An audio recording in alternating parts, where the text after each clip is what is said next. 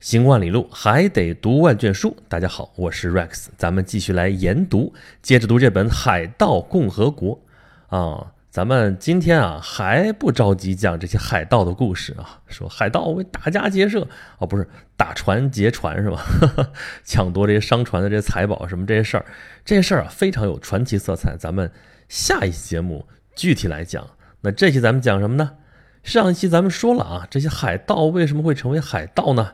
啊，因为他们在原有的体制之下，无论是啊当国王的这个皇家海军，还是当商船雇佣的这些水手，都非常的悲惨啊，被剥削、被迫害啊，这个朝不保夕，性命堪忧，呃，干得非常不痛快。说白了就是这样。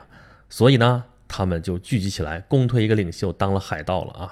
如此说来，他们去当海盗的理由啊，也不是一点都没有啊，而且对于很多人来说，还非常的充分。啊，那么这一期咱们要说什么呢？好，这帮人要当海盗了。那为什么就会在加勒比海这个地区，海盗就会那么猖獗？尤其是所谓海盗的黄金年代，加勒比海地区这些海盗啊，让欧洲这些宗主国的正规海军是一筹莫展。为什么呢？为什么呢？为什么呢？天时地利人和啊！咱们上一期基本上讲的是人和啊，这一期咱们来讲一讲天时和地利。先来说一说地利。其实也就是说一说加勒比海地区这个地理啊，咱们打小就学啊，说世界上有七大洲四大洋啊，这七大洲呢也可以说成是五大洲啊，为啥呢？因为南极洲啊基本不住人，住一堆企鹅是吧？当然现在也有人啊，有科考人员在那儿，但是基本上跟人类社会离得也是有点太远了啊，所以把它扔一边。还有一个呢就是美洲啊。美洲分成北美洲和南美洲，那算七大洲的时候就分开来算；算五大洲的时候呢，合在一起算是美洲啊。我们老说哥伦布发现了美洲，或者你也可以说哥伦布发现了美洲大陆，但是呢，其实他这辈子就没有踏入过美洲大陆啊。他都踏在什么地方呢？他踏入的就是在加勒比海的这些岛，那这地方也属于美洲啊，但是呢，它不是美洲大陆哈。这个美洲呢？北美洲和南美洲，对吧？在西半球北边就是北美洲，南边就是南美洲，中间连了一个地峡，是中美洲地峡啊。最窄的地方就是巴拿马，对吧？巴拿马地峡啊，在这挖了一条运河，啊，钻通了，这就是巴拿马运河啊，沟通太平洋和大西洋，对吧？如果没有这个巴拿马运河的话，那么从北啊，从北极那边北美洲到南极的南美洲，最南端是合恩角，对吧？在火地岛，现在归属于智利和。阿根廷，从北到南，其实这是一个连贯的一块大陆，只不过中间稍微细了一点儿。所以呢，如果想要绕过这个西半球的这整块美洲大陆啊，从太平洋到大西洋，或者从大西洋到太平洋的话，要么就通过那个细细长长、曲曲折折的麦哲伦海峡，要么就再往南边走，倒是挺宽，但是是著名的风暴聚集地德雷克海峡啊。因为南边就是南极，哈，从这地方穿过去啊。现在我们可以走巴拿马运河了啊。那么巴拿马运河开口在大西洋这边是什么？就是加勒比海。那么我们现在再捋一捋美洲地理了啊。往大了说，美洲就是美洲啊。笼统的分就是北美洲和南美洲。那么我们按三节来分的话，就是北美洲、南美洲加上中间的中美洲。中美洲呢，包括中美洲地峡上面那一堆国家。再加上就是加勒比海里边那一堆岛国啊，注意这里边到底是有多少岛呢？就是一堆哈。对于咱们大多数人来说，对于加勒比海的认识可能也就是这一堆啊，一堆岛上面有一堆小国啊。这一堆岛总体上有一个名字叫做西印度群岛啊。为啥叫西印度群岛呢？这跟印度有什么关系呢？还不就怪哥伦布嘛？哥伦布当时算来算去说地球是个球。那么我们向东可以到东方，那么向西其实也可以到东方啊，而且他把那个球给算小了啊，觉得从欧洲这边往西走没多远就应该到亚洲了啊，结果没想到中间梆撞上一堵墙啊，就是美洲。当然了，刚说了，撞的还不是美洲大陆，他先到的地方就是西印度群岛啊，就反正到那个岛，大概在现在巴哈马群岛里边的某一个岛。啊，他到这儿之后觉得，哎呀，见了一堆人，这堆人呢就管他们叫印度人，因为他们管东方都叫印度啊。这个印度不是指的现在这个印度那个国家那个地方啊，东方笼统的都称作印度，所以他管当地的人叫印第安啊。那他们是印第安人，他们是印第安人居住的土地呢，那就是一堆岛嘛，那就是印度群岛呃，因为在西边，所以后来叫西印度群岛。当然了，我们现在知道他弄错了，但是这个名称因袭下来啊，我们管美洲的土著居民仍然叫印第安人。好，西印度群岛，咱们往下分啊，分为安德烈斯群岛和北边的巴哈马群岛。巴哈马群岛主要就现在有一个国家叫做巴哈马。那安德烈斯群岛呢，分成大安德烈斯群岛和小安德烈斯群岛。这一堆群岛啊，其实就是纵贯南北美洲的科迪勒拉山系里边分出来的那么几支支脉，也就是它们本来应该是山的，但是呢，这山没有海高啊，所以露出海平面上面的部分就变成了小岛。那么从墨西哥这边的尤卡塔半岛开始向东，向东一直向东，然后转向南，这么顺时针转过一弯来，然后转到南美洲沿岸的这一堆小岛，这么啊顺时针这一圈吧。这就是安德烈斯群岛啊，前面一些大个的属于大安德烈斯群岛啊，最大的岛就是古巴岛啊，古巴这个岛有大概十万多平方公里啊，差不多相当于我们的浙江省那么大啊，这是加勒比海里边最大的国家，也是最大的岛了。东边紧挨着啊，隔着一个海峡相望的是伊斯帕尼奥拉岛，这个海峡的名字非常有意思啊，叫做象峰海峡啊。那个伊斯帕尼奥拉岛呢，也叫做海地岛。海地这个国家就在海地岛上，但是海地这个国家呢没有占全这个岛，只是这个岛的西边三分之一。那么东边三分之二呢叫做多米尼加，啊，再往东这个岛啊就小好多了啊，叫做波多黎各。这个地方是美国的一个高度自治地区啊，他老想成为美国的第五十一个州啊，但是迄今为止美国还没有正式要它。那么咱们先折回来啊，先别着急往东数。往西边啊，就在刚才说的象峰海峡的西南方向啊，有一个相对比较大的岛啊，牙买加。现在这岛上也是有一个独立的国家啊。你别看它小啊，大概就一万平方公里多一点儿，但是在奥运会上啊，人家田径项目非常牛啊，经常拿个金牌什么的。呃，牙买加这个岛再往西边，在古巴的南边，有一个虽然很小，但是很著名的群岛，叫做开曼群岛啊。大开曼岛、小开曼岛、开曼群岛，为什么说它著名啊？就是避税天堂是吧？好多非常著名的公司啊，注册地址就放在了开曼群岛啊。这是英属的开曼群岛啊。好，刚才咱们都是捡大个的说的啊，这一堆比较大的岛啊，和它周围一些附属的岛屿，组成了大安德烈斯群岛。那么从波多黎各再往东，再转而向南，一直延伸到南美洲大陆啊。然后加上贴着南美大陆的一系列的这堆小岛，这叫做小安德烈斯群岛啊，里边也会分啊，象峰群岛、背风群岛，这个各个国家分的不一样啊，英国的、法国的、荷兰的分的都不太一样，反正你就知道这么一堆岛吧，这是小安德烈斯群岛，这里边的小岛实在是太多了啊，咱就不具体说了啊。啊，说到这儿，大家脑子可能已经乱了啊！坚持坚持，最后一点啊，一个最关键的一个地方，就是大安德烈斯群岛和小安德烈斯群岛之外，还有比较重要的一部分是什么？巴哈马群岛就在咱们前边说的古巴岛和伊斯帕尼奥拉岛中间这个象峰海峡的北边，也是古巴岛的北边，有一堆群岛啊，大概有七百多的岛屿组成了巴哈马群岛。这个岛的位置啊，咱们已经说了啊。往南是古巴岛啊，往东南是伊斯帕尼奥拉岛，往西呢，应该是一个我们现在比较熟悉的名字了，是佛罗里达半岛。对，没错，就是美国的佛罗里达州，佛罗里达半岛啊，它跟这个巴哈马群岛跟这个古巴岛中间的这一个海峡就叫做佛罗里达海峡。好吧，好吧，好吧，我觉得有朋友已经开始敲桌子了啊，这个地理课上完了没有啊？还差最后一点，最后一点，这个。大安德烈斯群岛和小安德烈斯群岛，再加上南美大陆和中美洲地峡围起来的这片海域，就叫做加勒比海。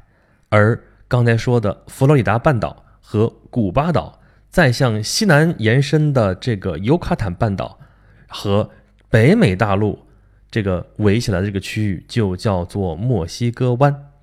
OK，到此为止。你说好吧？这地理课总算上完了。讲这些有什么用啊？哎，这就是加勒比海盗活动的舞台。咱们时间倒回到，先别倒回到这个海盗的黄金时代吧，先倒回到哥伦布发现新大陆。他呢发现新大陆，发现的是美洲的这些岛。咱们刚说，一开始在巴哈马群岛，后来在这个大小安德烈斯群岛，他陆陆续续发现这些群岛之后，就开始在加勒比海区域殖民。一开始他们待的岛是那个伊斯帕尼奥拉岛，在那个地方建立了欧洲人在美洲的第一个殖民地啊。这伊斯帕尼奥拉是什么意思啊？就是小西班牙，因为它代表西班牙王室过来发现新大陆。对吧？本来他要发现亚洲的，结果没想到发现一片新的地方啊！他来命名，这是伊斯帕尼奥拉岛。那么从此，西班牙人就开始在美洲殖民了啊！当时殖民先行一步的就是两颗牙，一个是西班牙，一个是葡萄牙。葡萄牙比西班牙还要先行一步啊！但是葡萄牙的主要精力在东方啊，他们发现了从欧洲绕过非洲南端好望角到达东方印度的这样一条航线啊，达伽马嘛，对吧？发现这个航线，那么。哥伦布向西发现了美洲，那这两家最好不要打起来啊！要打起来怎么办呢？找教皇仲裁啊，或者叫教宗吧。那么在一四九四年的时候啊，西班牙和葡萄牙签订了一个条约，叫做《托尔德西里亚斯条约》。这个条约里边特别的简单粗暴啊，就把地球给分成两半啊，在大西洋里边画了一条线，东边的归葡萄牙，西边的归西班牙。那这条线一画呢，当然后来还挪过一下啊，挪过了之后。大部分的美洲大陆和小岛，什么这些区域都划给了西班牙，只有一块地方除外啊，是划在了线的东边，就是巴西啊。那么线以西的大部分美洲，这就成了西班牙的地盘，西班牙大陆啊。所以西班牙人就在这疯狂的殖民，但是这个大陆实在是太大了，太广袤了啊，从北美到南美这么大的地盘。而西班牙人当时全国人口不过四百万人，好吧，就这四百万人像撒芝麻一样，你就占吧，你拼了命的占，能占多少啊？所以当时呢，这个西班牙人重点是集中在了呃中美洲和南美洲啊。中美洲主要是墨西哥啊，阿斯特克文明被科尔特斯给干掉了啊。南美洲这个皮萨罗是掀翻了印加帝国。这是主要的征服事件啊，所以把这些地方给占了之后，这是大陆上的征服。然后加勒比海里边啊，征服了古巴这些大的岛，占掉了之后，后来就发现力不从心了。而这个时候，欧洲的后起之秀来了啊，就是欧洲大航海时代或者说殖民时代的第二波这些国家，就是英法荷、英国、法国和荷兰啊，这些国家来了。西班牙人肯定不高兴啊，但是他拦不住啊！你说这么大的海面，这么大的地盘，他又占不了那么多地方，那怎么办呢？只能捡重点的地方占住，剩下的也就不去管它了啊。那他们主要要的是黄金，那么不产金银的地方，就你们爱谁要谁要吧。所以呢，英国、法国、荷兰在美洲陆陆续续获得了一些殖民地啊。北美这边的话呢，英国、法国都占了大片的地盘啊。英国呢，哎。是大概是两片地方，一个是沿着哈德逊湾那一块的，啊，后来是加拿大。那另外呢，就是北美洲东海岸的，那后来陆陆续续建立起来的十三块殖民地，熟不熟？这就后来独立的美国那十三块殖民地，这是北美。那么在加勒比海地区，英国人抢占了一个主要的支点，就是牙买加岛啊。在咱们这个故事发生的这个时刻，牙买加岛是归英国管的，而伊斯帕尼奥拉岛，这个西班牙最早建立殖民地的地方啊，就后来就慢慢的就让给法国了，所以这是法国的地盘。而古巴岛这还是西班牙的啊，其他的一些小岛，这有一些是西班牙的，有一些是英国的，有一些是法国的，反正就给瓜分的差不多了。佛罗里达、中南美洲环着加勒比海的这些大陆上的区域，基本上还是西班牙人的地盘。这就是咱们这个海盗故事发生的时候的这样一个加勒比海周边的这样一个形式。啊，你发现什么问题没有？英法荷西主要这四支欧洲的殖民势力在这地方都有地盘，互相之间相互渗透，犬牙交错，这个局势就非常的复杂。而在这个复杂的局势当中，就会有很多很多夹缝，很多很多的三不管地区啊，就非常容易滋生海盗。可以说，这是海盗滋长的温床。就是这四方都会互相打来打去，那么海盗在其中也就算一方势力嘛，加入他们一起啊，这就慢慢就可以壮大起来。这算什么？这就算天时了。而最有力的天时是发生在十八世纪初，欧洲人在打世界大战。啊，我们现在说第一次世界大战和第二次世界大战，这都是发生在二十世纪的啊，这的确称得上世界大战，因为是在全世界范围内开打。但在这之前，其实有很多次，呃，性质就已经接近世界大战的这样的一些战争了啊。那么十八世纪初就有一场，从一七零一年到一七一四年，这就是西班牙王位继承战争啊。简单来说吧。在十八世纪之前啊，西班牙的那个王位上坐着的是哈布斯堡家族的成员啊。卡洛斯二世是末代国王，他呢跟奥地利的哈布斯堡家族这是近亲啊，因为老近亲结婚，所以到他这一代就绝嗣了，生不出来孩子，怎么办呢？那王位总要有人继承吧。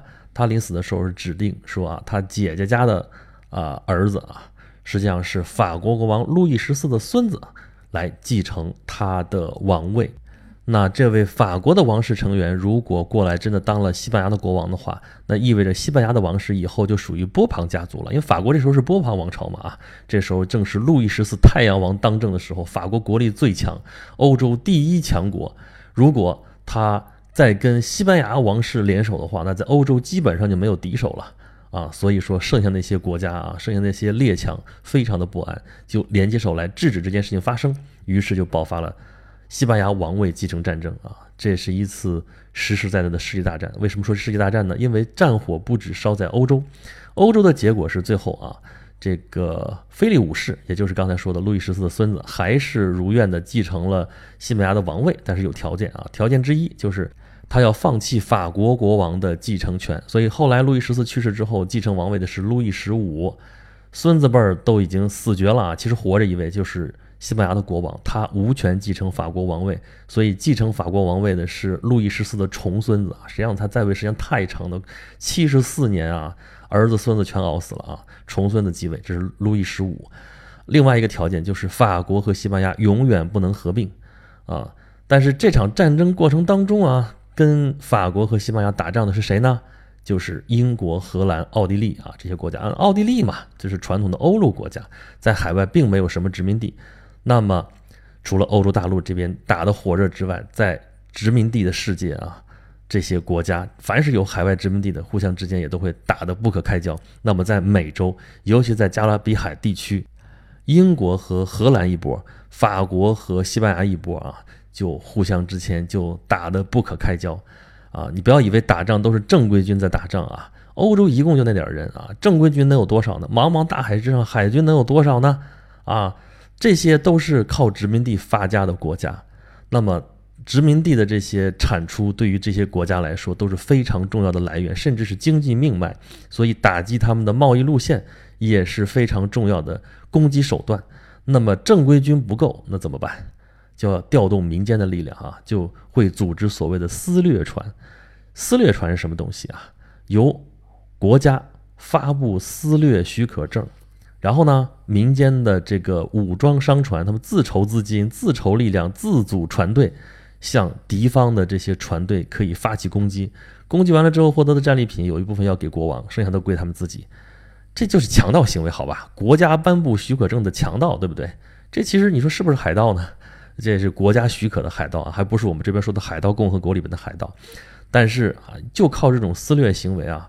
这些后起的这些欧洲国家迅速的壮大，尤其是英国。英国一开始其实就是靠私掠起家的。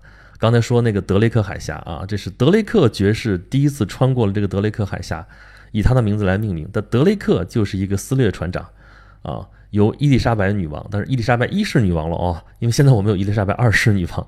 伊丽莎白女王颁布了这个私掠许可证，然后她就是一个私掠船长。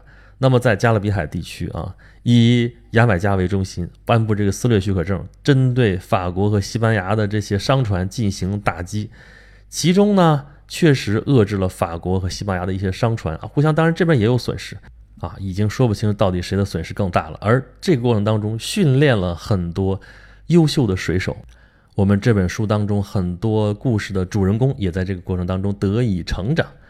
而到了一七一四年啊，战争结束了。欧洲列强签订了乌德勒支合约啊，这个合约呢，在欧洲这边已经啊和平了，但是在加勒比海地区还远远到不了和平的程度，或者说反过来，和平时期反而成了海盗成长最迅速的一个时期。为什么？因为战争期间是这个英荷和法西之间互相这个撕掠船啊，互相抢夺这个贸易商船的这些物资啊，无所不用其极。但是和平时期了啊，这个英国和荷兰按理说不能攻击法国和西班牙的船只了，可是西班牙人仍然在攻击英国和法国的船只。为什么呢？因为他还在强调他的法理，说这是我们的西班牙大陆啊，这边的地盘应该都是我们西班牙人的。我们见了你们这边，你们本来不应该来的，地方都是抢的我们的，所以还要攻击他们。在这种形势之下啊，就让一些要自保的一些商船，还有一些水手，还有一些哗变的自立门户的一些人，他们就组成了海盗啊。这些海盗越聚越多，成了海盗帮派啊。海盗帮派之间。有斗争，也有合并，也有联盟啊，就成了海盗共和国。然后他们还找到了根据地，就是处于无政府状态的巴哈马群岛啊。这个地方真的是海盗的非常理想的聚集地啊。为什么呢？刚才说了，七百多座小岛啊。这个你要是抢了船，抢了东西，然后你要往这个群岛里边一躲，到处都是浅滩，到处都是暗礁。这后边的船还真不敢往里边追，跟迷宫似的，你追两下可能你自己都晕了啊，出都出不去。而偏偏巴哈马群岛这个地方还扼住了美洲和欧洲这个贸易商路的咽喉，这个是为什么呢？啊，你别看说美洲从北到南那么长，对吧？欧洲呢，啊，隔着大西洋这么长的这个海岸线啊，你怎么过就不行？真不是啊，大海上并不是说我们画条线船就可以开过去，真不是这样。尤其是在帆船时代啊，要靠风。你要是顺风顺水啊，这个很快可能就到家了。你要是逆着风，好吧，半天可能都没有挪窝啊。你再赶上暴风雨，得别说回家了，折戟沉沙那是常有的事儿。所以从美洲到欧洲，或者从欧洲到美洲，这个航线选择其实非常有限。那么有限的几条航线，这些水手全都知道。而这些航线什么季节吹什么风，什么季节适合航行，什么时候根本就没法走，也都一清二楚。所以只要在这个时间，在这个地点，伏击一定能够等到要载满了货物回欧洲的那些商船。看吧，这就是属于海盗的天时地利人和。算天时，一个是国际局势啊。小小的加勒比海地区啊，四国主要的这个势力在这里边互相博弈，争来争去，就非常便于海盗在这里边插一杠子分一杯羹。然后呢，从天气、从气候上来讲的话，这个国际贸易有非常强的季节性，只要算准了时间，基本上跑不了。那么算地利呢？只要把守在这些贸易商路上啊，这些海盗总会有所斩获，而且。得手了之后，往群岛里边一躲啊，这些想剿灭海盗的官军，基本上也是不得要领。而人和呢，这些铤而走险的水手和奴隶啊，组成了海盗共和国，比原先他们待的地方更加民主，更加让他们有归属感。那么他们能成气候，也就不足为奇了。加勒比海地区，这是欧洲和美洲新世界之间沟通的一个纽带。这个加勒比海地区跟欧洲人非常熟悉的地中海地区非常非常像啊，地方不大，小岛众多，商贸往来非常频繁。你说加勒比海这个地方没有海盗，哪个地方还适合海盗生存呢？这就是十八世纪初海盗滋生的摇篮——加勒比海地区啊。咱们这一期就专门介绍了一下加勒比海地区的这些地理还有历史情况。那么后面。就是海盗们的传奇故事了。这里是研读，我是 Rex。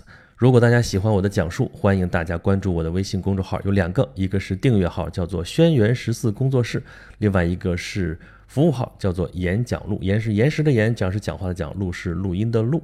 啊，其实这期节目里边的有一些内容，比如说两颗大牙瓜分世界啊，这些内容咱们在演讲录里边已经讲过。而有关哥伦布发现新大陆的这些历史这个历程，我们在另外一个节目《大航海时代全球化的加速点》里边啊都有详细的介绍，比咱们这地方讲的要详细，欢迎大家去收听。好吧，咱们这一期节目就到这里了，下一期我们正式开始讲这些海盗们的具体的故事，咱们下期再见。